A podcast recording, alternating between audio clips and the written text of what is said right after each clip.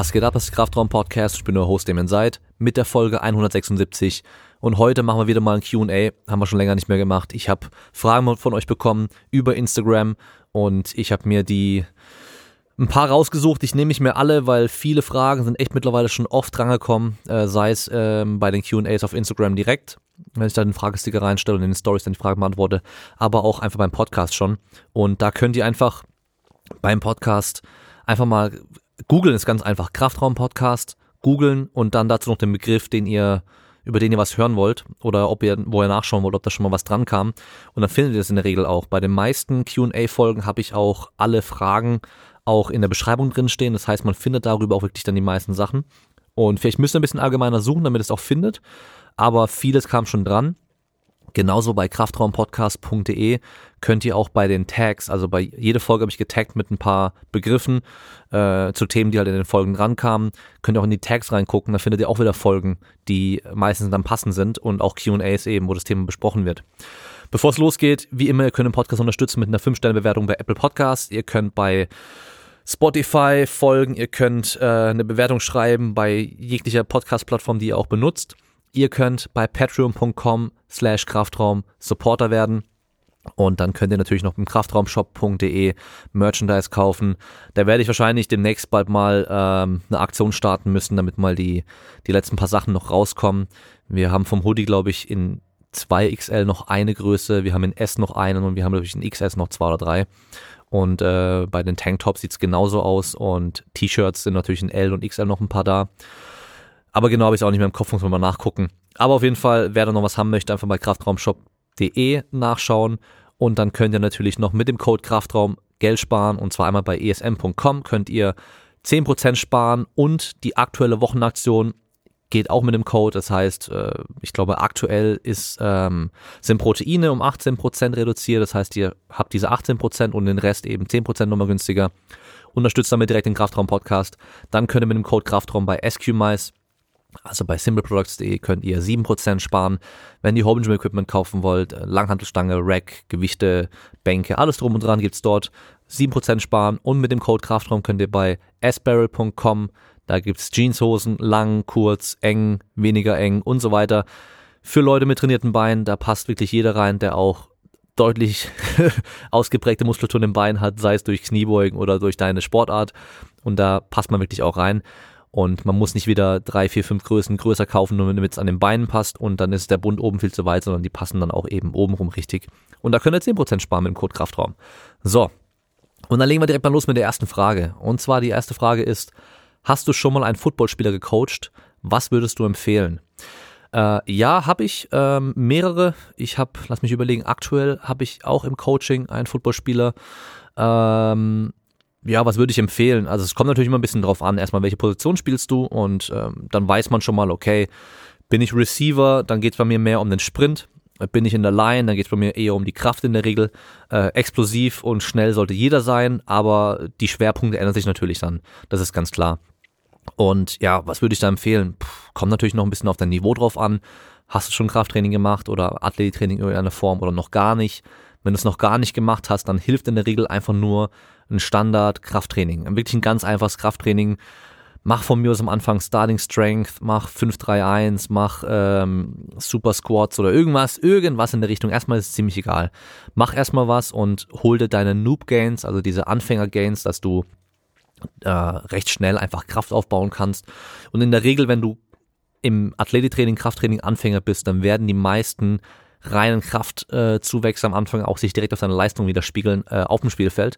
Aber irgendwann reicht es natürlich nicht mehr. Da muss man schon gucken, okay, was macht hier wirklich Sinn? Ähm, einfach spezifischer trainieren. Und das kann natürlich dann, je nachdem, welche Position du auch spielst, kann sein, dass du noch ein bisschen mehr Sprünge einbaust, Medizinballwürfe, solche Geschichten, dass du auch einfach Sprint, Sprints direkt trainierst. Ähm, Conditioning ist natürlich auch nochmal ein Thema oder deine Ausdauer im Endeffekt und da wirklich aufpassen. Es bringt in der Regel nichts, irgendwie äh, fünf Kilometer laufen zu gehen, ein paar Mal die Woche. Das ist nicht das, was du brauchst. Also kann man natürlich auch machen, gerade vielleicht auch am Anfang gar nicht so schlecht, um einfach mal eine Grundlage an Ausdauer aufzubauen. Aber später geht es im Football vor allem um diese Repeated Sprint Ability, wird es genannt. Das heißt einfach die Fähigkeit, jetzt kurz Vollgas zu geben, dann eine Pause zu haben und beim nächsten Mal Vollgas geben, wieder Energie haben und das Ganze dann ein paar Mal, also zum Beispiel fünf, sechs Mal nacheinander. Das heißt, du machst zum Beispiel ja, äh, einen 40-Yard-Sprint und hast dann eine Minute Pause und dann machst dann wieder 40 Yard Sprint, wieder eine Minute Pause und dann guckst du einfach, wie schlecht bist du im Vergleich zum, vom ersten zum letzten Sprint. Und wenn du eine, eine gute Repeated Sprintability hast, dann kannst du beim letzten Sprint immer noch relativ viel Leistung im Vergleich zum ersten Sprint abrufen. Was natürlich im Fall von Football wichtig ist, weil wir haben da ein Pause zu Arbeitverhältnis von 6 zu 1 ungefähr. Das heißt, für jede Einheit an Belastung hast du sechs Einheiten an Pause. Also sechs Sekunden Belastung, 36 Sekunden Pause bei den Spielzügen. So ungefähr ist es. Ja, ähm, ist es in der in der NFL ist es so, da ist es am längsten, äh, College nicht ganz so lang und äh, Highschool noch ein bisschen kürzer, aber so ungefähr ist es im Schnitt. Also auch so Spielzüge dauern in der Regel auch so sechs Sekunden ungefähr. Und da merkt man auch schon, okay, es geht nicht darum, zehn Minuten am Stück joggen zu können, sondern es geht darum, kurz Vollgas zu geben und dazwischen dann wieder dich wieder erholen zu können und dann beim nächsten Spielzug wieder Vollgas geben zu können. Und das sind so im Endeffekt so die Grundlagen. Also ich würde es gar nicht so äh, extrem kompliziert handhaben, vor allem am Anfang nicht. Das heißt, ganz am Anfang erstmal reines Krafttraining machen, plus dein Footballtraining und dann eben später ein bisschen gucken, okay, ich bin jetzt ziemlich stark geworden, jetzt geht es darum, schneller zu werden. Das heißt, ich nehme vielleicht ein bisschen leichtere Gewichte, bewege die so schnell wie es geht, schwere Gewichte auch so schnell bewegen, wie es geht. Ich mache ein bisschen mehr Sprünge, ich mache ein bisschen mehr Würfe und ich mache eben meine Sprints und vielleicht eben auch dann mein spezielles Ausdauertraining noch, falls ich das nötig habe. Äh, ich merke es im, im, Spiel im Endeffekt oder auch im Training. Ich bin immer der, aus der Puste und äh, keine Ahnung, nach ein paar Minuten bin ich nicht mehr zu gebrauchen. Da macht es wahrscheinlich Sinn, das speziell noch zu trainieren. Dann kommen wir zur nächsten Frage. Zu viel Soja ungesund wegen Phytoöstrogenen. Also das ist so ein Thema, äh, puh, lass mich überlegen, was ich das erste Mal gehört habe. Ich glaube vor 10, 12 Jahren oder so war das mal ganz, ganz großes Thema auch mit der Milch noch und sowas, weil die Leute dachten, dann nimmst du nämlich Östrogene auf und deswegen wäre Milch auch schlecht für Menschen und keine Ahnung was und beim Soja genau das gleiche. Das Ding ist, ja, da ist schon was dran, aber nicht so, dass es für uns Menschen irgendwo relevant wäre. Also selbst ähm, Menschen in Asien, die dann deutlich mehr Soja konsumieren als wir hier im Westen, sind dann noch weit äh, drunter unter dem, wo man sagt, das hat irgendwelche Auswirkungen auf dich. Das heißt, von daher mach dir da keinen Stress. Du kannst deine Sojaflocken oder sonst irgendwas in dein Müsli mit reinmachen, um mehr Eiweiß zu haben. Gar kein Problem. Brauchst keine Angst haben, dass du irgendwelche Bitchits oder irgendwas deswegen bekommst. Dann kommen wir zur nächsten Frage und zwar, wie Powerlifting und Lauftraining für Halbmarathon und länger kombinieren. Äh, ich glaube, die Frage war so schon mal im äh, Podcast dran, ähm, aber wir werden es trotzdem mal kurz ansprechen und zwar hier auch wieder erstmal davon abhängig, auf welchem Niveau machst du das. Also geht es darum, du trainierst gerne Powerlifting, weil es dir Spaß macht und du trainierst auch gerne irgendwie für einen Halbmarathon, weil du, keine Ahnung, dir ein Ziel gesetzt hast, du willst da mal mitlaufen einfach nur. Oder geht es darum, ich mache Powerlifting-Wettkämpfe und ich bin hier auch ambitioniert und ich möchte so stark sein, wie es geht, aber ich will auch, keine Ahnung, welche Rekorde im Halbmarathon brechen. Dann ist schon wieder was anderes. Und dann würde ich wahrscheinlich gucken, dass man das, also auch generell würde ich gucken, das Ganze vielleicht in, ähm, ja, wie soll man sagen, so in, in Phasen zu unterteilen, in Saison. Eine Saison machst du eher Powerlifting, eine Saison machst du eher Lauftraining. Und du machst natürlich immer beides gleichzeitig, aber die Schwerpunkte verändern sich. Weil jeder weiß natürlich, ähm, wenn du in der Woche, keine Ahnung, 100 Kilometer laufen warst, dann wird wahrscheinlich dein, dein Krafttraining darunter stark leiden. Und genauso, wenn du halt heute irgendwie ein ultra hartes Krafttraining machst mit voll vielen Kniebeugen, Kreuzheben und so weiter, wirst du am nächsten Tag auch nicht so gut laufen können. Und deswegen entscheide ich einfach für die aktuelle Phase, worauf konzentriere ich mich, was ist mir gerade wichtig, äh, wo ist mein Schwerpunkt und dann plan dein Training auch entsprechend. Und dann planst du dein Training auch so, dass dann eben die wichtigen Einheiten für die Phase, die du gerade jetzt als Ziel auch hast, dass die im Vordergrund stehen. Wenn du zum Beispiel Laufen als, äh, als übergreifendes Ziel gerade hast und, und das im, im, im Fokus steht, dann gehst du zum Beispiel am Montag laufen und am Dienstag machst du Krafttraining gehst am Donnerstag laufen, machst am Freitag Krafttraining und dann gehst vielleicht am Samstag nochmal laufen. Dann wird dein Krafttraining jedes Mal vom Laufen irgendwie ein bisschen negativ beeinflusst sein, aber es wird ausreichen, um die Kraft zu erhalten, vor allem wenn die schon auf einem hohen Niveau ist. Du kannst natürlich auch am Anfang, wenn du beides einfach so als Anfänger machst, dich in beiden gut steigern. Ja, ähm, aber wie gesagt, generell hast du natürlich von dem einen zum anderen immer so einen äh, so einen negativen Effekt, muss man sagen. Und ähm, generell kann man ja sagen, dass das Laufen auf jeden Fall ermüdender ist als das Krafttraining. Also auch für, für dein Nervensystem und so weiter. Das heißt, du wirst nach einer harten Laufeinheit die nächsten Tage mehr müde sein als nach einer harten Krafttrainingseinheit. Da wirst du dich schneller wieder erholen davon. Und wenn du einfach beides gleichzeitig machen möchtest und nichts in den Fokus nehmen möchtest, dann würde ich wahrscheinlich das so machen, dass ich zum Beispiel am Montag mein Krafttraining mache, Dienstag laufen, dann eben einen Tag Pause und dann wieder äh, Krafttraining, wieder Lauftraining, einen Tag Pause, sowas um den Dreh. Oder vielleicht zwei Tage Krafttraining nacheinander, einen Tag, äh, ein Tag dann äh, Lauftraining, so rum, also zweimal Kraft, einmal Laufen, Pause und das dann wieder wiederholen zum Beispiel. Oder wenn es natürlich geht, dann an einem Tag zwei Sachen trainieren, dann am besten morgens das eine, abends das andere. In dem Fall würde ich wahrscheinlich dann eher morgens das Krafttraining machen und abends das Lauftraining, weil das Lauftraining, da geht es natürlich darum, Ermüdung zu generieren und wenn du schon ein bisschen vormüdet bist, ist das gar nicht so schlimm. Aber andersrum geht es beim Krafttraining, gerade wenn es um Maximalkrafttraining geht, ja darum, eine maximale Qualität abzuliefern, eine maximal hohe Leistung abzuliefern. Und das geht unter Ermüdung einfach schlechter. Ja, und äh, deswegen, man kann sich so vorstellen, ähm, du hast ähm, zwei, zwei Bahnen mit Dominosteinen nebeneinander stehen, die sich auch teilweise überkreuzen und so weiter. Und beide führen zu einem anderen Ziel hin. Das eine führt zum Laufziel hin und das andere führt zum, äh, zum Powerlifting-Ziel hin. Und es geht hier nur um spezielle Adaptionen, die du durch dein Training anstößt.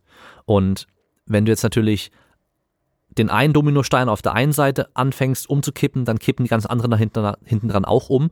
Und dann kippen dadurch wahrscheinlich auch Bausteine um, die dann zu dem anderen Ding dazugehören würden, da wo sie sich kreuzen.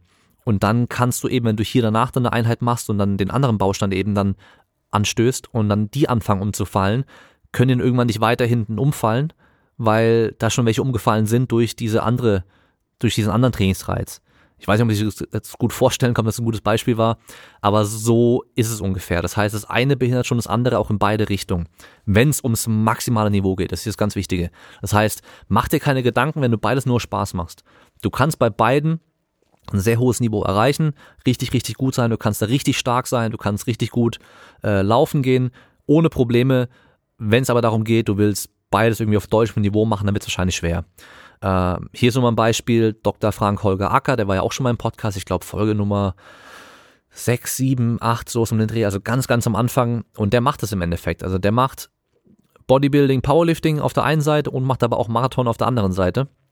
Und ähm, man muss natürlich aber auch sagen, er macht halt beides schon sehr, sehr, sehr lange. Vor allem das Bodybuilding, vor allem den Krafttrainingsbereich macht er schon sehr, sehr lange. Das heißt, wenn du schon zehn Jahre Krafttraining ambitioniert auf dem Buckel hast, dann wird es nicht so schwer sein, das zu erhalten, wenn du da anfängst mit dem vielen Lauftraining dazu. Okay, dann ähm, nächste Frage ist, macht es Sinn, während der Diät Omega-3 zu supplementieren oder ist das vernachlässigbar? Ähm, ja, also ich sag mal so, normalerweise kannst du ja mit einer guten Ernährung auf die meisten Supplements verzichten. Omega-3 kann man argumentieren, macht vielleicht immer Sinn zu supplementieren. Ähm, Ob es jetzt so ein Wundermittel ist, wie man die letzten Jahre angenommen hat, ist mit, äh, wird wieder angezweifelt aktuell. Ähm, von daher, ich sage nicht, dass man es pauschal nehmen muss, weil ja, es, es scheint gar nicht so krass geil zu sein, wie, wie man jetzt immer angenommen hatte. Wenn es jetzt um eine Diät geht, es gibt ja so ein paar Diätformen, in denen man extremes Defizit fährt, das heißt ganz, ganz wenig nur isst an Kalorien und vor allem auch sehr, sehr wenig Fett nur isst. Und da wird auf jeden Fall empfohlen, dann auch eben Omega-3 zu supplementieren, dass man da halt die wichtigen Fettsäuren auf jeden Fall noch aufnimmt. Ähm, aber jeder, der sich normal ernährt oder normale Diät macht, der wird wahrscheinlich da auch eh einigermaßen im Bereich bleiben, wo man sagt, das ist nicht so drastisch, wenn du das mal nicht nimmst oder so. Äh, man kann es machen als, äh, als Sicherheit, sag ich mal, aber man muss nicht. Ja, also wie bei den meisten Supplements. Es ist echt so, dass man kann, aber muss nicht. Die sind jetzt nicht so teuer und es schadet wahrscheinlich nicht, vor allem wenn du jetzt nicht übertreibst mit, keine Ahnung, 20 Kapseln am Tag oder noch mehr, ähm, sondern einfach nur so ein paar, dann, dann passt es auch schon. Kann man machen, wird nicht schaden. Ähm, Ob es extrem wichtig ist, gerade wenn es auch nur ein paar Wochen oder sowas sind, dann wahrscheinlich nicht. Dann haben wir die nächste Frage und zwar Kniebeugen so ausführen, um die Quads maximal zu stimulieren. Und in Klammern steht Knie nach vorne statt außen. Ich übersetze mal kurz, und zwar die Kniebeugen so machen, dass man die Oberschenkel, Vorderseite, die Kniestrecker maximal belastet und maximal beansprucht. Und in dem Fall meint er halt eben, dass man die Knie nach vorne schieben soll, statt nach außen. Ich gehe mal davon aus, du hast diese Info mit Knie nach außen von Callister Red und äh, Aaron Horschig, äh, Squad University. generell so, deine Knie sollen und müssen eh nach vorne und nicht nach außen beim Kniebeugen. Also klar, wenn sie, wenn sie sich innen drin berühren auf der Innenseite, dann schiebst du nach außen, aber generell deine Knie müssen nach vorne. Du kannst nicht gescheit Knie beugen, ohne die Knie nach vorne zu schieben. Ja. Also von daher erstmal da schon mal generell Kniebeugentechnik, nicht irgendwie pauschal irgendwas denken, muss man so machen, sondern mach einfach Kniebeugen und schon mal gut ist erstmal. Ja, das heißt, geh mal tief runter, deine Knie gehen dahin, wo sie hin müssen, damit du runterkommst. So, deine Oberschenkelstrecker, äh, deine Kniestrecker, deine Oberschenkelmuskulatur, deine Quads, die werden eh, wenn du einigermaßen schwer begehst beim Kniebeugen, maximal stimuliert. Egal welche Variation der Kniebeuge du wählst, also sei es Frontkniebeugen, Highbar Kniebeuge, also Kniebeuge mit der Stange auf dem Nacken, aber mit einer hohen Ablage, oder Lowbar Kniebeuge, so wie es die Powerlifter machen, mit der Stange auch auf dem Nacken, aber halt hinten weiter runtergeschoben mit mehr Vorlage im Oberkörper, Hüfte weiter hinten, Knie nicht ganz weit nach vorne. Es sind trotzdem immer deine Kniestrecker, die maximal beansprucht werden und maximal arbeiten, um dich aus dem Loch unten wieder hochzudrücken. Und du kannst eigentlich gar nicht aufstehen, ohne deinen Kniestrecker maximal zu benutzen dabei. Also wenn du halt maximal schweres Gewicht vor allem nimmst, ja. Deine Hüftmuskulatur ist in der Regel nicht limitierend, sondern deine Kniestrecker sind's. Okay? Von daher mach dir da keine Gedanken drüber. Wichtiger hier in dem Fall, wenn es dir vor allem um Bodybuilding geht, ist der große Bewegungsradius. Das heißt, guck, dass du tief runterkommst. Und wenn da eben eine Kniebeugenvariante mit erhöhter Ferse, mit einer hohen Ablage oder mit der Ablage vorne bei der Frontkniebeuge, die ermöglicht, dass du tiefer runterkommst, dann, dann mach die so, ja. Und wer jetzt kommt und sagt, ja, aber bei der und der Kniebeuge spüre ich meine Oberschenkel viel mehr als bei der, bei der Powerlifting-Variante, ist ja schön und gut, aber spüren hat erstmal nichts zu bedeuten. Bei der, bei der Kniebeuge im, im Stil vom Powerlifting mit der Ablage weiter unten und mit mehr Vorlage im Oberkörper hast du meistens ja auch mehr Gewicht drauf. Du kannst mehr Gewicht bewegen und oftmals, wenn man sehr schweres Gewicht nimmt, spürt man keine einzelne Muskulatur irgendwo brennen oder sowas. So wie zum Beispiel im Vergleich der Kniestrecker, wenn du an die, an die Beinstreckermaschine gehst und dich da hinsetzt und einbeinig Beinstrecker machst oder auch beidbeinig, dann spürst du deine Oberschenkelmuskulatur voll arbeiten und die brennt und du, du merkst mega, wie die arbeitet, aber die arbeitet trotzdem nicht mehr als bei Kniebeugen. Es ist nur isoliert und deswegen spürst du es auch mehr. Also von daher da auch keine Gedanken machen. Knie beim Kniebeugen eh nach vorne und guck einfach, dass du tief runterkommst, wenn dein Ziel Bodybuilding ist. Dann haben wir als nächste Frage, wenn du Trainingspläne erstellst, schaust du dir vorher das Beanspruchungsprofil des Sports an? Ähm, klar, natürlich, äh, es sollte natürlich wichtig sein. Es kommt aber auch hier wieder stark auf den Athleten erstmal an und auf das Niveau des Athleten. Also wie bei der ersten Frage mit dem Footballspieler, wenn die Person noch nie Krafttraining oder, oder Athletiktraining in irgendeiner Form gemacht hat, dann brauche ich mir gar nicht groß das Beanspruchungsprofil von der Sportart angucken, weil dann werde ich wahrscheinlich erstmal ein ganz einfaches Krafttraining mit dem Sportler machen, aus fast egal welcher Sportart. Große Grundübungen, die viele Muskeln auf einmal beanspruchen, die viele Gelenke auf einmal bewegen, Kniebeugen, Kreuzheben, Schulterdrücken, Klimmzüge, Bankdrücken, Rudern. Und das war's vielleicht sogar schon. Die paar Übungen, sechs Übungen einfach nur zwei, dreimal die Woche trainieren, gucken, dass man da über ein paar Monate die Gewichte steigern kann. Und das wäre schon mal der Anfang so. Und ab dann kann man immer noch gucken, okay, jetzt haben wir den, den Athleten erstmal bereit gemacht für weiteres Training im, im Kraftraum auch oder auf dem Spielfeld. Und jetzt kann ich gucken, woran sollte ich besonders arbeiten? Was sollte mein besonderes Ziel sein? Was ist hier speziell wichtig bei der Sportart? Und dann kann ich eben gucken, mit welchen Trainingsinterventionen kann ich das am ehesten verbessern. Und da brauche ich dann nicht mehr die Sportart angucken und denken, okay, der spielt jetzt hier Tennis zum Beispiel. Jetzt gehe ich an den Seilzug und mache eine, Aufschlagbewegung mit einem Seilwiderstand, sondern ich gucke einfach, okay, der macht hier Tennis, der spielt Tennis, das heißt, der braucht hier schnelle Muskulatur im Endeffekt. Er muss schnelle Bewegungen im Oberkörper durchführen, der muss schnelle Richtungswechsel mit dem Bein machen und dann kann ich eben gucken, schnelle Richtungswechsel, wodurch wird das beeinflusst? Und da zum Beispiel ein ganz wichtiger Faktor ist eben die Maximalkraft der Beine und dann auch eben zum Beispiel die ähm, so, so Drop Jumps und solche Geschichten. Also mein Reactive Strength Index oder der Drop Jump Index. Also wenn ich einen Drop Jump Test mache, von der Kiste runtersteige, auf den Boden falle und dann so hoch springe, wie es geht, mit einem möglichst kurzen Bodenkontakt, wie hoch kann ich springen und dabei noch schnell vom Boden wegkommen und wie lange bleibe ich dabei auf dem Boden. Und je besser man ist, desto kürzer bleibt man auf dem Boden, desto höher springt man danach dann noch. Und das sind die zwei wichtigsten Faktoren für schnelle Richtungswechsel. Das heißt, ich kann mir einfach dann anschauen, das braucht er in seiner Sportart. Wie kann ich es genau vorbereiten? Und das erste wäre einfach nur Krafttraining. Das wäre einfaches Krafttraining und dann kommen eben die simplen Sprünge dazu und dann gehen wir mehr in diese speziellen Sachen mit rein, Drop Jumps und die ganzen Geschichten und dann bin ich in der Sportart drin. Und beim Ausdauertraining genau das Gleiche. Dann kann ich mir eben angucken, wie es beim Footballspieler war mit dem 1 zu 6 Verhältnis von Belastung zu Pause. Kann ich mir beim Tennis dann anschauen, wie ist es da? Kann ich mir im Boxen anschauen, da ist es 3 zu 1, 3 Minuten Belastung, 1 Minute Pause. Beim Mixed Martial Arts zum Beispiel ist es 3, 5 Minuten Belastung, 1 Minute Pause für drei Runden, bei Titelkämpfen für fünf Runden, beim Boxen bist du bei zwölf Runden bei Profis und dann eben, je nachdem in welchem Bereich du dann auch bist, dann auch eben kürzer oder weniger Runden und von da aus dann wieder auch spezieller die Ausdauer trainieren. Aber klar, natürlich, vor allem wenn es auf einem höheren Niveau ist, musst du dir anschauen, was braucht der Sportler, sollst, musst dir auch angucken, okay, wo sind schon die Stärken des Sportlers, wo sind seine großen Schwächen, wo sind die größten Baustellen und wo sind eben diese, die, auch diese tief hängenden Früchte.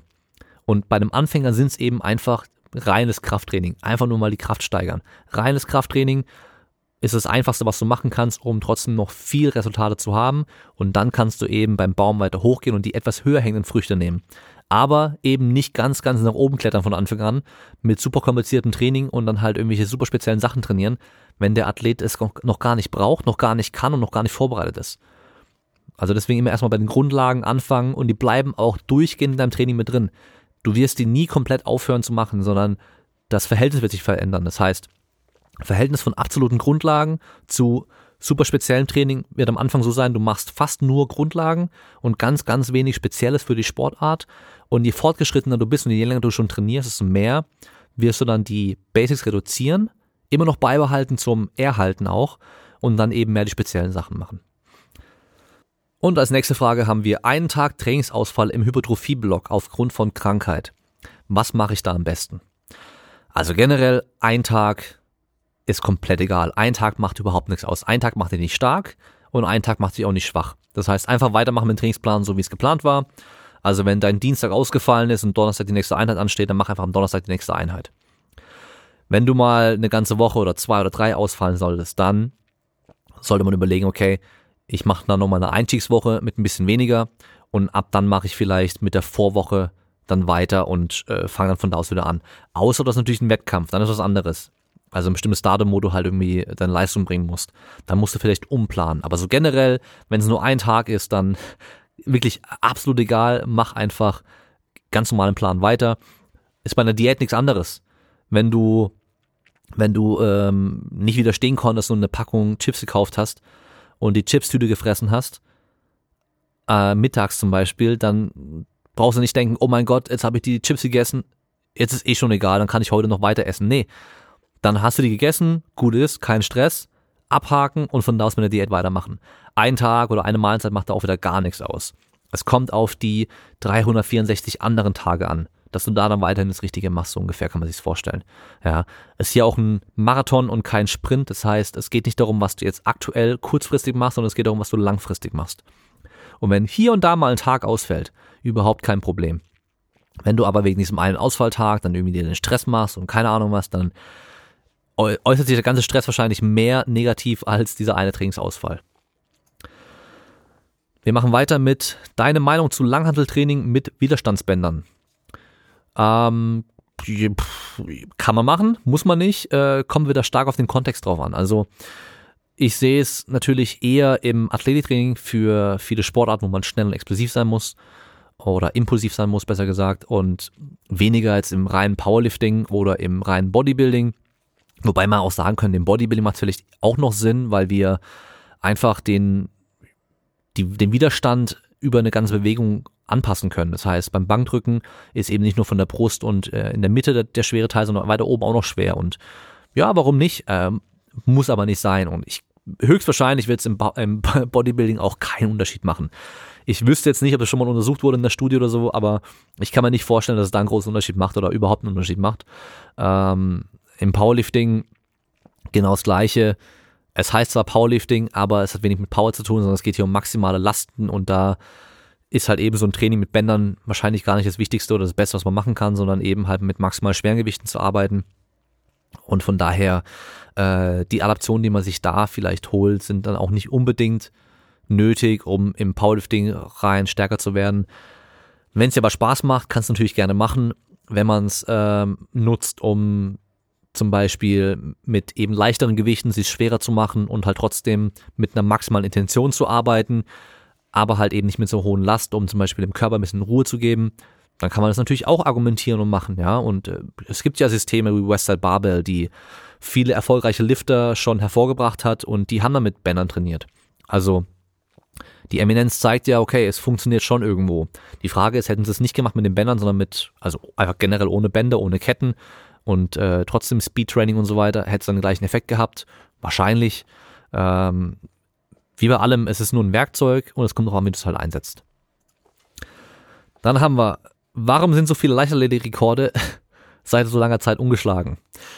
Tja, keine Ahnung. Ähm, die einfache Antwort wäre natürlich irgendwie Doping, dass halt früher noch viel, viel mehr gedopt wurde als jetzt. Und da ist bestimmt auch was dran. Äh, ich meine, im, im Gewichtheben sieht es ja nicht anders aus. Im Gewichtheben wurden ja Gewichtsklassen geändert, damit die ganzen alten Rekorde auch erstmal weg sind. Aber jetzt äh, gibt es ja schon wieder viele neue Weltrekorde im Gewichtheben auch, die die alten Weltrekorde in den ähnlichen Gewichtsklassen dann sogar übertroffen hätten. Also da ist dann die Frage, ist es immer noch einfach Doping, was ja im Gewichtheben irgendwie auch wieder nahe liegt? Ähm, genau weiß ich natürlich nicht, weiß wahrscheinlich niemand. Und im äh, Leichtathletik genau das Gleiche. Ja, gut, Usain Bolt ist noch relativ neu, der Weltrekord. Das heißt neu, aber der ist noch relativ neu. Dann haben wir Johannes Vetter in, beim Sperrwurf. Ich glaube, den Weltrekord hat er noch nicht, aber er war ganz, ganz, ganz knapp drunter. Und ähm, ja, da wird bestimmt nicht gedopt. Also von daher, es ist wahrscheinlich auch so noch möglich, aber es kommt dann immer ein bisschen drauf an, gibt es die Athleten, die Potenzial haben, Weltrekorde zu machen und machen die auch die Sportart. Und ich glaube einfach halt, Leichtathletik ist jetzt halt auch weniger in als früher. So wie es mir halt, also so wie es mir vorkommt, auch allein schon Olympische Spiele und das Ganze, wenn man sich das angeschaut hat, früher und jetzt irgendwie, es ist zwar immer noch ein Highlight, aber ich habe das Gefühl, das hat ein bisschen so an, ja, an, an, ja, wie soll man sagen, Prestige kann man irgendwie nicht gerade sagen, aber es hat irgendwie ein bisschen was verloren, habe ich das Gefühl. Und äh, ich glaube, viele, viele Sportler sind einfach auch in anderen Sportarten, wo man halt Geld verdienen kann, überhaupt mal Geld verdienen kann und vor allem auch mehr Geld verdienen kann als in der Leichtathletik. Und wir haben zum Beispiel äh, den Diskus-Weltrekord, den hält ja auch ein Deutscher, der ist auch seit, äh, ist er seit 30 Jahren oder sowas ungeschlagen. Ich glaube, ich glaube, sowas um den Dreh rum müssten das sein. Ähm, ist auch aktuell noch Trainer. Und auf jeden Fall, da spielt er schon wieder was mit rein, wie Wind und so weiter. Und da stand halt alles perfekt, dass er halt auch den Weltrekord werfen konnte. Und die Frage ist jetzt halt, hast du erstmal eine Person wieder, die jetzt auch potenziell den Weltrekord werfen kann und hast du die perfekten Bedingungen damit die Person dann eben auch so weit werfen kann, weil bei Diskus macht es natürlich groß, äh, schon wirklich viel aus, wie der Wind steht und so weiter, dass der Diskus einfach weiter fliegen kann. Ähm, aber ja, die einfache Antwort ist wahrscheinlich Doping und pff, ja, sonst keine Ahnung. Also ich glaube, so Leute wie Usain Bolt sind halt auch so Jahrhundertathleten. Ich weiß nicht, ob wir in den nächsten Jahren nochmal so, so, so einen Sprinter sehen werden wie ihn, der wirklich einfach nochmal, also wenn man sich ja anschaut, die ganzen Rennen von ihm damals, auch die Staffel und so weiter, das war ja unglaublich, weil du hast einfach ein Feld gehabt, wo alle richtig, richtig schnell sind und einer ein bisschen weiter vorne, einer ein bisschen weiter hinten und auf einmal rennt der eine Typ halt voll los und und geht einfach weg von denen und rennt einfach weiter weg von denen immer immer weiter immer weiter und der Abstand wird immer größer und wirklich so als würde ja also wie wenn ich jetzt halt mit irgendwelchen Sprintern sprinten würde nur hat er halt also wenn viele von mir mit einem Topsprinter sprinten würden, so sah das halt aus, dass halt irgendwie alle halt gut waren, aber der eine halt viel besser. Und auf dem Niveau ist halt unglaublich. Also ich weiß nicht, ob wir so, sowas je nochmals noch in unserer Lebzeit sehen werden. Ähm, Wäre natürlich geil. Ich, ich, ich fände es krass zu sehen, wie, wie viel schneller man noch sein kann, weil es gab ja vorher schon mal solche, ähm, also vor seinem 9,57 Rekord, nachdem er den, den ersten Weltrekord ja schon gemacht hatte, gab es ja dann irgendwelche Statements, äh, auch in den Nachrichten war das dann in den Medien. Forscher haben äh, berechnet, man, äh, Mensch kann nicht schneller als 9,68 oder sowas, oder ich weiß nicht mehr genau, wie viel es war, die Zahl genau, aber Mensch kann nicht schneller als 9,6 irgendwas laufen. Haben sie errechnet, einfach wegen Größe, wie viel Kraft du aufbringen kannst, dann die Schrittfrequenz, Schrittlänge und so weiter. Weil wir hatten ja immer so ein bisschen so das Dilemma, je größer die Athleten waren, desto schlechter waren sie beim Start erstmal meistens und vor allem dann halt auch ähm, irgendwann stimmt ja nicht mehr das Verhältnis von Kraft zu Körpergewicht dann auch, ja. Und die sind halt in der Regel einfach, haben, haben sich langsamer bewegt. Und das Ding war bei Usain Bolt ja, er hat genauso schnell die Schritte gemacht wie die kleineren Athleten, aber halt dafür größere Schritte.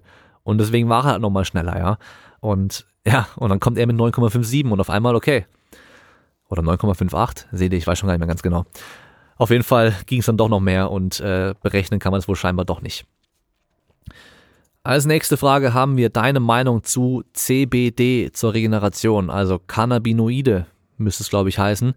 Und meine Meinung dazu ist, ich finde es Quatsch, ich finde es schwachsinnig, ich finde es unnötig, ich würde es niemals nehmen.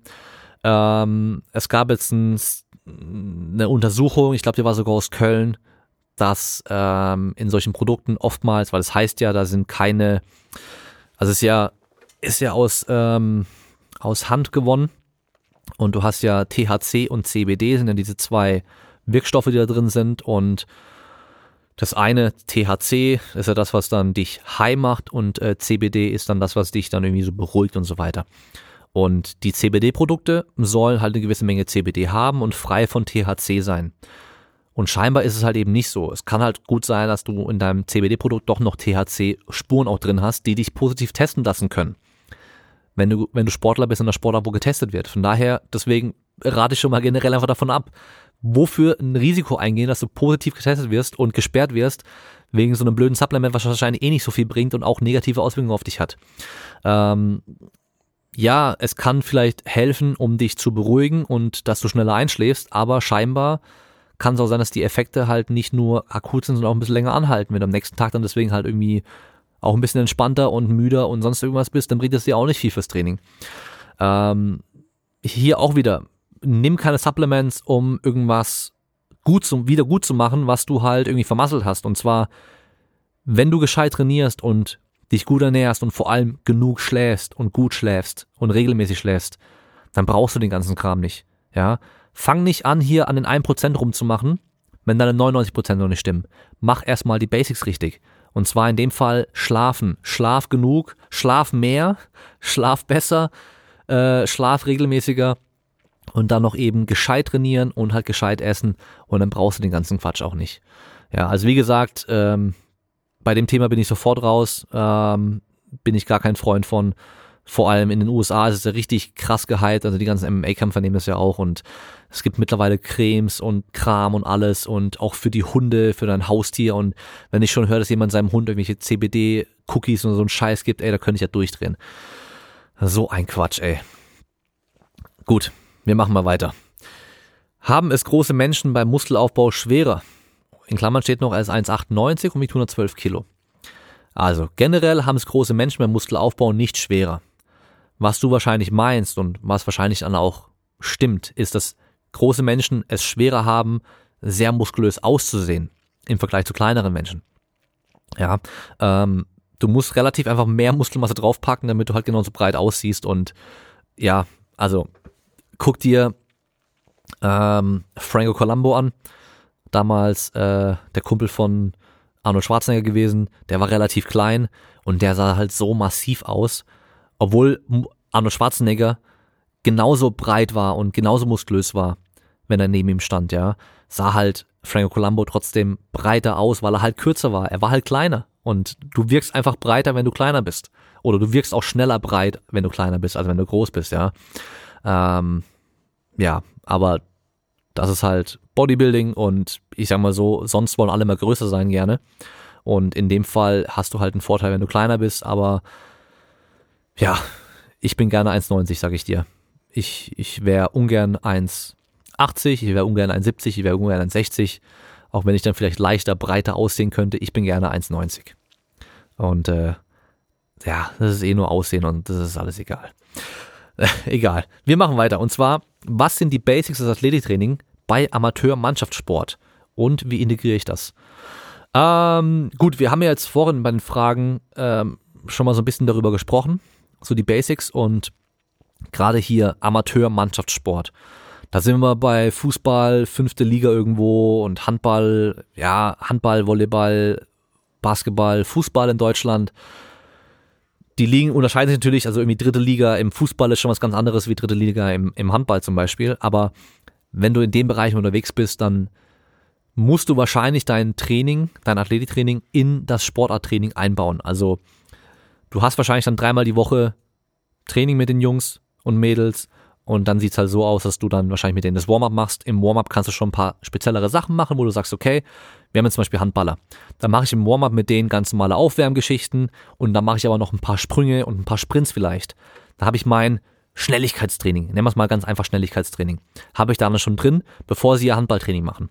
Und nach dem Handballtraining hast du die vielleicht nochmal 20 Minuten für ein Krafttraining und dann machst du mit denen wahrscheinlich ein Zirkeltraining, äh, baust Stationen auf, Liegestütze, einbeinige Kniebeuge oder ja, was weiß ich was, Klimmzüge, Rudern, so Geschichten. Und dann gehen die von Station zu Station und machen da ihre Übungen und dann hast du dein Krafttraining mit eingebaut. Und da auch nichts Besonderes machen, einfach die einfachen Krafttrainingsübungen, so dass sie schwer genug sind, dass sie halt bei, keine Ahnung, irgendwie acht bis zwölf Wiederholungen dann auch ans Limit kommen und sei froh, wenn du es zweimal die Woche machen kannst mit dem Training. Wenn du sonst die Möglichkeit hast, extra noch einen Tag Training zu machen mit denen, dann machst du da nichts anderes. Du machst ein Warm-up, du machst deine schnellen Sachen und dann machst du dein Krafttraining. Und ich würde vor allem halt gucken, Krafttraining zu machen, weil die meisten von denen auf dem Niveau, die machen nichts außerhalb ihrer Sportart, die gehen nicht ins Fitnessstudio zum Pumpen. Und deswegen wird das Beste erstmal sein, die einfach stärker zu machen, weil wenn sie stärker sind, sind sie schneller. Wenn sie stärker sind, sind sie robuster, verletzen sich schnell, äh, weniger, sind schneller bei Richtungswechseln und so weiter, haben weniger Überlastungserscheinungen, alles drum und dran. Also deswegen erstmal stärker machen. Und das Coole ist aber auch wieder, man braucht nicht viel machen in dem Niveau, um halt eben stärker zu werden mit denen. Von daher wieder einfach die Basics und ähm, integrieren, ja, da musst du dich nach dem Trainer richten, wie er es dir zur Verfügung stellt, eben, wenn er halt sagt, okay, du hast 15 Minuten fürs Warm-up und du hast danach nochmal 15 Minuten für Krafttraining und dann haben die halt zwischendurch eine Stunde ihr Handball oder Fußball oder sonst irgendwas Training, dann musst du dich halt danach richten und das Beste draus machen. Auch wenn du sagen würdest, okay, optimal wäre das und das und das, aber hey, es ist vor allem Amateursport äh, je nach Niveau haben die vielleicht zweimal die Woche auch nur Training und dann muss es besser draus machen, ja. Und optimal wird da nichts sein wahrscheinlich. Also du wirst es nicht optimal machen können, sondern nur so gut wie, wie möglich. Und ähm, wenn du dich mit dem Trainer absprechen kannst und du auch weißt, was in dieser Trainingseinheit an Inhalten drankommt. Also wenn zum Beispiel voll viele Sprungwürfe machen, reine Sprungwürfe aufs Tor. Das heißt, in dem Anlauf springen Vollgas ab und hauen den Ball da ins Tor rein. Dann hast du die Sprünge für die Einheit eh schon drin. Dann brauchst du da vorne nicht noch hunderte Sprünge machen, sondern mach einfach gescheites Warm-up, bereite die richtig drauf vor. Mach vielleicht ein bisschen mehr Schulter-Warm-up, damit sie halt eben sich mit dem Ball gescheit aufwärmen können und so weiter, dass sie halt für die Würfe vorbereitet sind. Und dann mach danach dann reines Krafttraining wenn die in der Einheit sehr viel Läufe und so ein Zeug machen, brauchst du danach nicht noch laufen gehen, sondern dann machst du halt danach einfach noch irgendwie ein Krafttraining, weil sie halt schon viele Läufe gemacht haben. Also von daher einfach wieder ein bisschen gucken, was haben sie eh schon gemacht und was kommt zu kurz und dich daran einfach orientieren. Als nächstes haben wir einen Schwitzanzug bei einer Diät und dann unabhängig von der Diät eine Trainingsmaske. Ist das sinnvoll oder ist das nur Geldmacherei? Also ein Schwitzanzug bei einer Diät ist nicht sinnvoll. Das Einzige, was durch Schwitzen passiert, ist, du wirst kurzfristig leichter, weil du Flüssigkeit verlierst. Und die Flüssigkeit verliert dein Körper und der will sie danach wieder drin haben, weil dein Körper braucht die Flüssigkeit. Von daher kurzfristig fürs Einwiegen bei einem Wettkampf zum Beispiel, wo du in Gewichtsklasse rein musst, da kann man sowas nutzen wenn es sein muss. Das heißt, ein, ein, Ringer zum Beispiel wird einen Schwitzanzug tragen, bevor er auf die Waage geht, damit er halt nochmal die letzten paar Gramm Wasser verliert. Aber sonst in der Diät, es bringt ja gar nichts. Wirklich nicht. Lass den Scheiß aber weg. Und Trainingsmaske sind diese Dinger, äh, die das Atmen schwerer machen. Die werden ja auch teilweise Elevation Mask genannt, also so eine, die sollen ein Höhentraining simulieren. Das ist Schwachsinn. Es wird eben kein Höhentraining simuliert, weil beim Höhentraining hast du einfach weniger Sauerstoff in der Luft bei der Trainingsmaske ist es nur schwerer einzuatmen, aber du hast nicht weniger Sauerstoff drin. Das heißt, äh, das ist nicht der gleiche Effekt. Das Einzige, was durch so eine Trainingsmaske passiert, ist, deine Atemmuskulatur wird stärker belastet, du musst härter arbeiten, wird dadurch auch stärker natürlich. Ob das sinnvoll ist, ob du das brauchst, ich bezweifle es. Wenn du dir, wenn man schnell nach, nach Studien in die Richtung sucht, findet man es nur eben für Leute mit irgendwelchen Krankheiten, die da halt eben Probleme haben und da kann sowas wahrscheinlich sinnvoll sein, aber wenn du ein fitter, normaler Mensch bist, ohne irgendeine besondere Krankheit, dann brauchst du den Kram auch nicht. Ähm, gut, heutzutage hast du eh eine Maske beim Training wahrscheinlich an, je nachdem, wo du trainierst, von daher äh, darfst du diese Trainingsmaske eh nicht tragen, sondern musst eine FFP2-Maske oder medizinische Maske tragen und ja, also früher wurden die ja belächelt, die sowas tragen, weil die dachten, sie wären jetzt hier Bane und voll krass und machen was Besonderes, aber machen sie eigentlich nicht. Und das nächste Problem ist, wenn du dadurch dein eigentliches Training limitierst, weil du halt weniger Luft reinbekommst, weil deine Atemmuskulatur nicht hinterherkommt, dann wird deine Leistung natürlich auch nicht besser, weil für Ausdauer müsstest du wahrscheinlich länger laufen können oder länger Fahrrad fahren oder sonst irgendwas länger machen. Und äh, beim Krafttraining ist er komplett unnötig. Also ja, lass das, braucht man nicht, äh, spar dein Geld. So, wir machen weiter mit der nächsten Frage und zwar deine Meinung zu Ashwagandha. Soll der Testosteron steigern und Cortisol senken? Und äh, generell wie das gleiche wie bei CBD für mich. Also in dem Fall natürlich jetzt kein, mach dich nicht high oder sowas, ähm, aber es soll ja auch äh, helfen, Stress zu reduzieren und Angstzustände zu reduzieren und so weiter. Aber aufpassen, nicht bei einfach normalen Leuten, sondern eher in der Regel bei Leuten, die da krankhafte Angstzustände und so ein Zeug haben.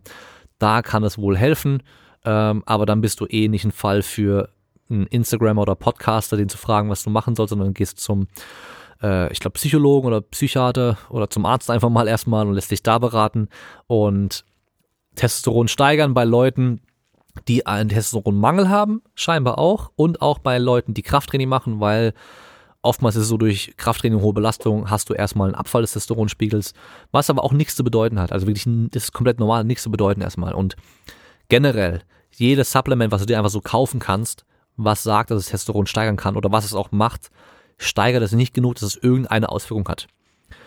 Selbst wenn du 10% mehr Testosteron dadurch hast, du merkst davon nichts. Es hat keinerlei Auswirkung auf dein Training.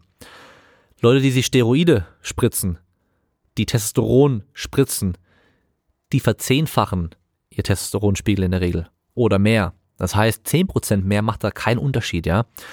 Ähm, also von daher auch wieder, ach, wenn du willst, dann nimm's. Das bringt dir wahrscheinlich was durch einen Placebo-Effekt, ja. Selbst wenn ich dir sage, dass es unnötig ist, aber ist auch wieder was. Wenn du gestresst bist und sonst irgendwas, dann hey, guck, warum du gestresst bist und arbeite lieber daran, als dir irgendein Supplement reinzuknallen. Vor allem, ja, wieder auch mehr schlafen, besser essen, besser trainieren, mehr entspannen und so weiter wird wahrscheinlich mehr Auswirkungen haben langfristig, als dir irgendwas reinzuknallen.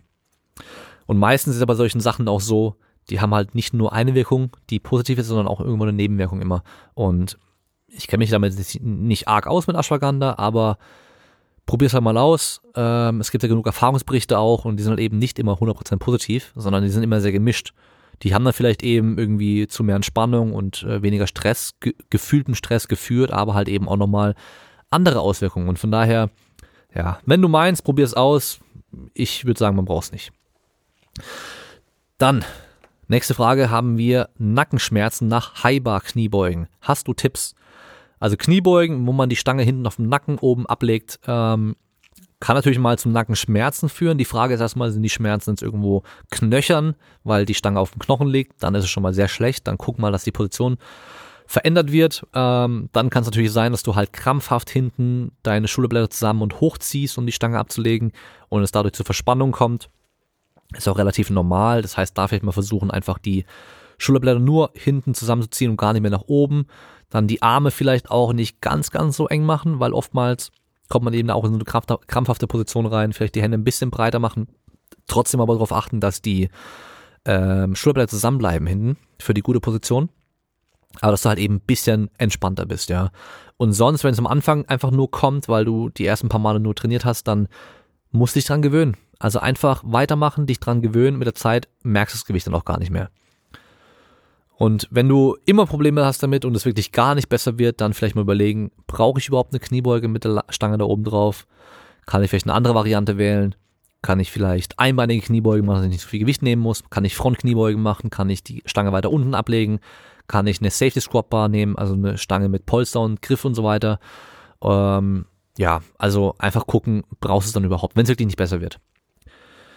Als nächstes haben wir, wie findet man das passende Volumen oder Trainingsumfang für sich? Ähm, ist relativ simpel.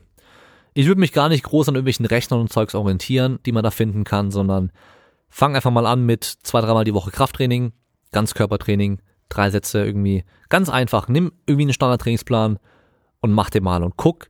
Wenn es besser wird damit, dann mach mal weiter. Wenn du dann keine Fortschritte mehr machst, dann machst du mal ein bisschen mehr.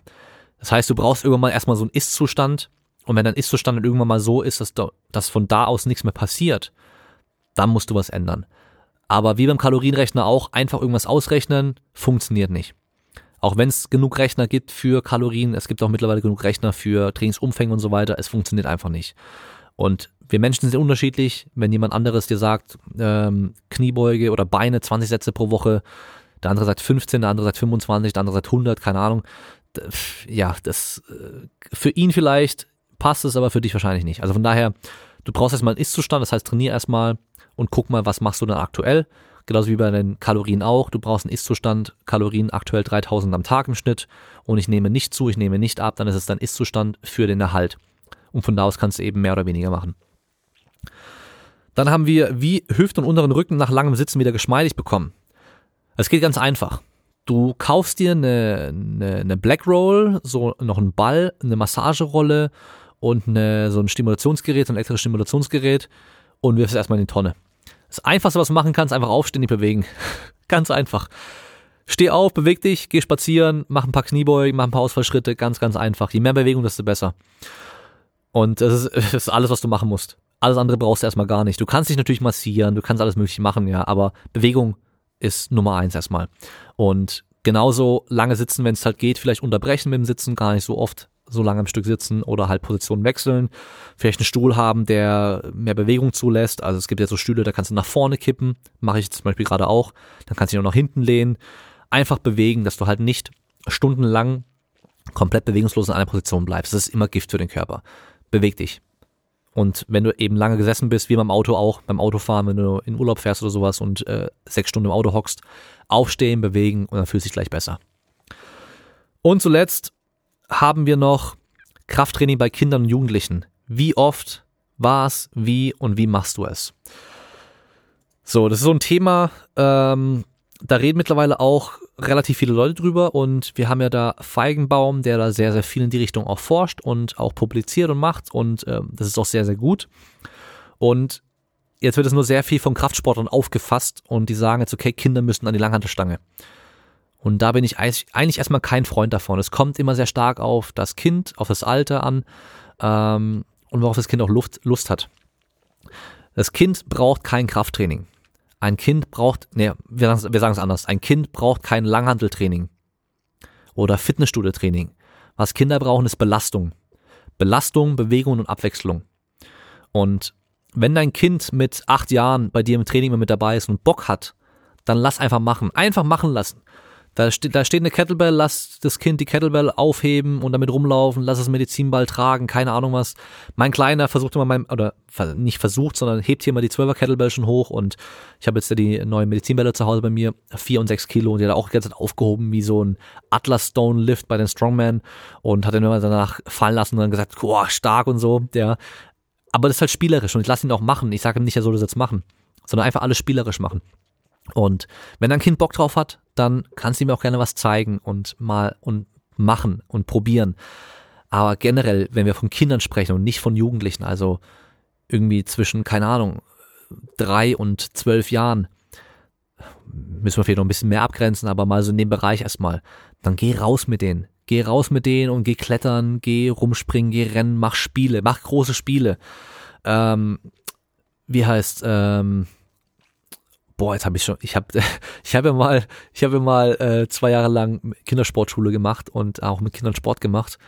Äh, jetzt habe ich aber vergessen, wie das Lied heißt, mit dem Feuer, Wasser, Eis und sonst irgendwas, wo du halt Musik laufen lässt und dann rufst du was und dann müssen die Kinder das nachmachen und so weiter. Also solche Sachen kann man ganz cool machen oder so Brücken fangen. Da müssen sie halt, wenn sie gefangen sind, eine Brücke machen, bis jemand durchkrabbelt. Ähm, Stationen, wo sie rumklettern, rüberhangeln, unten drunter durchkriechen, drüber springen, rennen, alles drum und dran. Es geht um das Spielerische. Erstmal macht es denen mehr Spaß, dann machen sie es auch eher. Und ähm, es fühlt sich nicht nach danach an, sie müssen es machen und sie müssen da mitzählen und sonst irgendwas, sondern einfach spielerisch machen und da kann man so kreativ sein. Also wirklich so kreativ sein.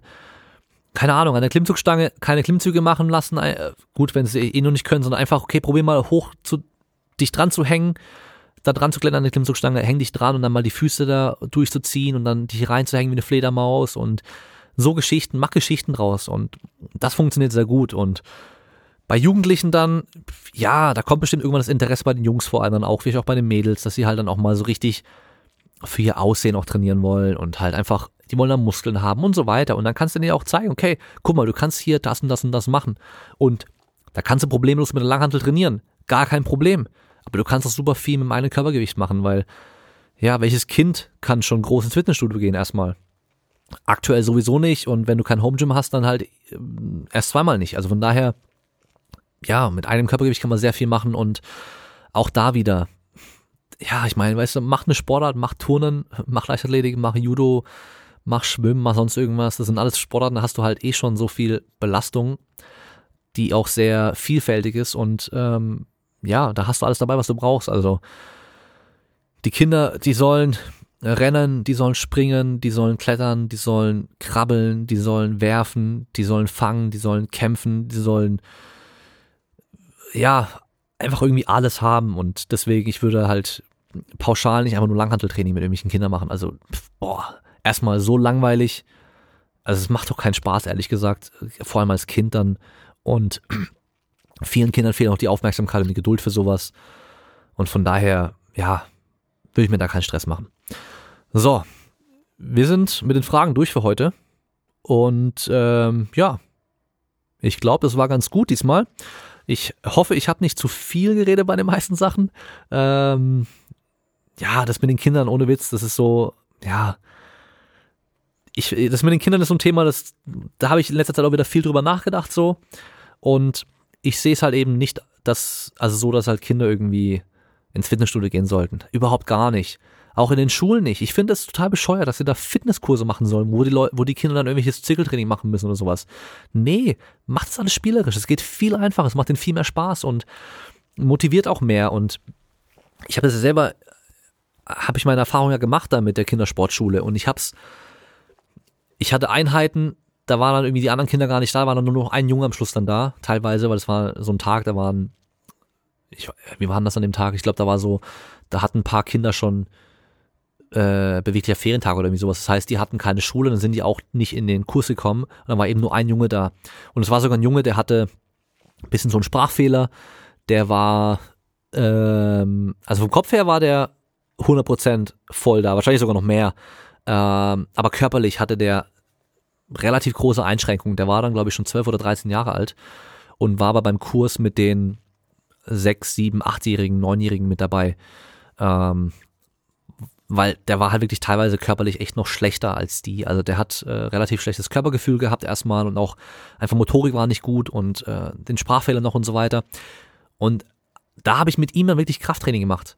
Und ich habe ihm die ganzen Sachen gezeigt und ähm, ich habe an den Ring habe ich ihn rudern lassen, ich habe äh, mit ihm erhöhte Liegestütze gemacht, ich habe mit ihm Kniebeugen einfach nur auf den Kasten sitzen und wieder aufstehen gemacht und ich habe richtig gemerkt, wie es ihm Spaß gemacht hat, weil ich ihn mal richtig gefordert habe, weil das war so ein Junge, wo du gemerkt hast, dadurch, dass er eben da ein Problem hat, wurde der nie wirklich gefordert in dem Bereich. Das heißt, wahrscheinlich haben die, ich weiß es nicht, das ist jetzt meine Spekulation, aber ich gehe mal davon aus, die Eltern und Lehrer, ist ja ganz oft so bei solchen Kindern, die haben dann halt immer zu viel, zu viel Vorsicht und halt eben dann auch immer dieses, die Ausrede, so ja, der kann das ja nicht so gut.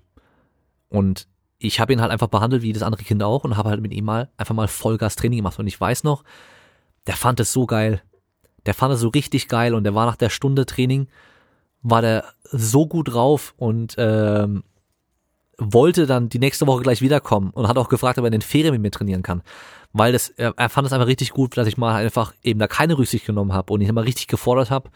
Und er halt auch gemerkt hat, okay, das ist richtig anstrengend und er merkt seine Muskeln auch. Und der war auch so ganz, ganz dünn noch, ja. Und ähm, hat natürlich, ich habe natürlich auch ein bisschen gefragt und sowas, hat natürlich auch schon Interesse an Mädchen gehabt und so in dem Alter, ja, ganz klar. Also von daher da ist bei Jungs ja auch was ganz Normales im Alter, bei Mädels wahrscheinlich auch. Bei den Jungs wahrscheinlich eher so mit Muskeln und bei den Mädchen eher mit irgendwie schlank sein oder sowas, keine Ahnung.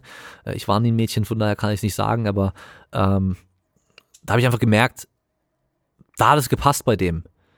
Bei den ganzen Jüngeren hat es nie so gepasst. Und da habe ich gemerkt zum Beispiel, dass die viel, viel, also gerade so eine, so eine Gruppe, die ich hatte mit nur Jungs.